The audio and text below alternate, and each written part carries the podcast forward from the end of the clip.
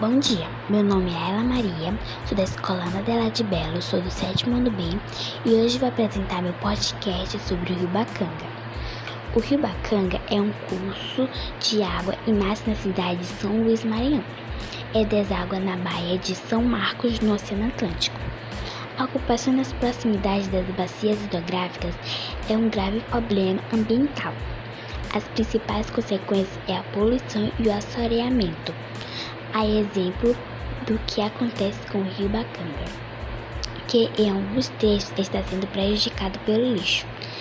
Segundo moradores do bairro São Viana, a área banada pelo rio. Os desertos são lançados por pessoas de vários bairros próximos. É avançado para os quintais das casas.